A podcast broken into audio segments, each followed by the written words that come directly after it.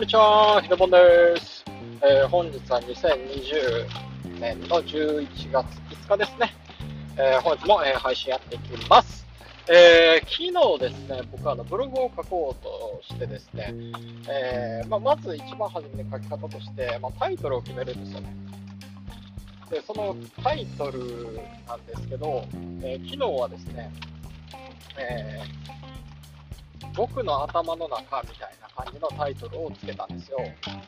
で、えー、っと、まあ、自分が今やってる仕事であったりだとか、まあ、事業のことであったりだとかっていうことや、えー、まあ、これから注目してること、今、どういったことに関心事があって、まあ、それに向けた、えー、まあ、コンテンツ作りであったりだとか、え情報収集、え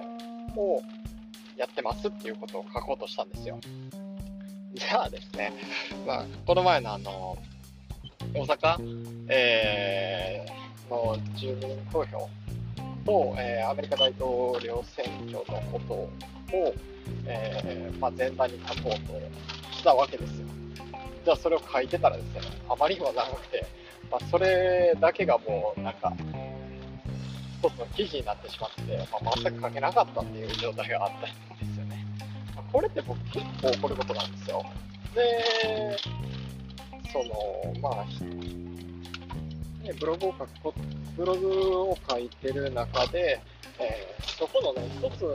まあ、タイトル決めたときに、これやっていうのを、まあ、一つに絞って書くことによって、なんかこう、情報がばらけないっていうのがあるので、まあ、絞ってそこを深掘りして書きたいなと思ってるので、僕の書き方としては。なんで、こんだけね、えー、今からじゃあ情報を乱立させていくのではよろしくないなと思って、昨日もう諦めて、えー、大阪人民投票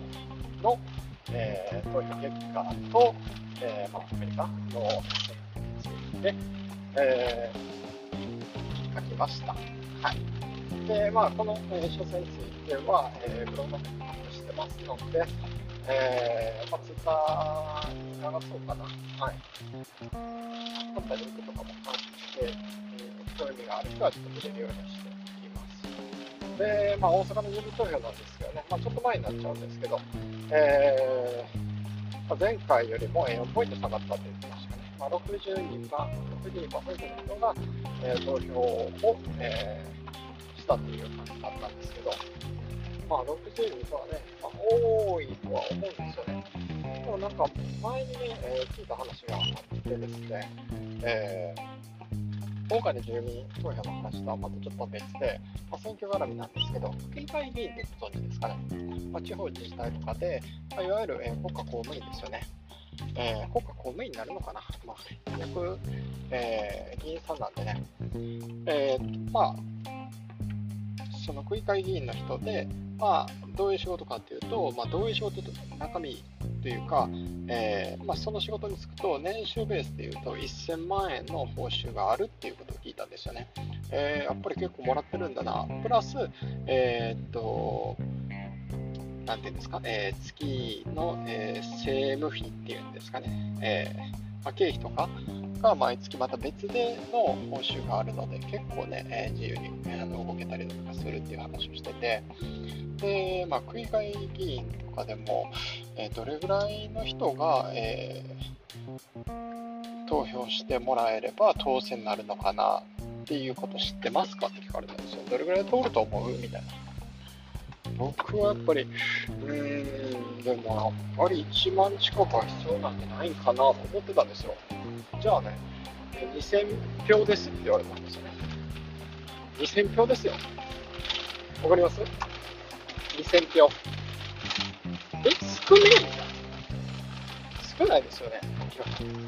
あ、2000って、えー、今皆さん SNS 使われてると思いますけど、これは何人いてますか？1万人いてる人もいれば、えー、複数の、えー、SNS を使ってだったら、えー、1万フォロワー増してる人もめっちゃ多いんじゃないですかね。でもまあ、その、フォロワーの数だけじゃなくて、まあ、中身のインプレッションも大事なので、えー、でまあ、ね、インスタグラムだったら、まあ、あれは広告の仕事なんで、えー、フォロワーに対しての、えー、まあ、1割以内ですよね。1割、1%じゃない、1割じゃなくて、1%ですね。1%, の反応率があったら、まあいいんじゃないのかなっていうのを言われてるので、まあそれに至それに達してる人もいれば、達してない人もいるので、インプレッション率を高めていくっていうことも重要なんですけど、といってもですね、2000票って別に自分自身だけが多いことじゃないので、選挙って。ほんで、その人を稼ぎ上げたりとか、応援してくれる人の数で考えたときに、これは、えー、まあ、本当ね、その政治の道を志してる枠が出てきた時に、やっぱりこう、一つワンチームを作って、えー、組んでいけば、えー、区議会議員とか、やっぱそういったことっていうのは現実的な話になってくるんじゃないのかなっていうのはふと思ったところです。まあこの話をね、聞いて、じゃあ自分がどうかとかっていうのは全く思ってないので、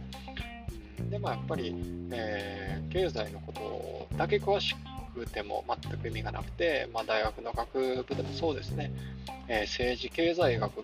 て言われてるように、えー、政治と経済って表裏一体なので政治のことであったりだとか、えもっとね、えそれは国際情勢も含めて、え日本だけのことを見て政治経済を、え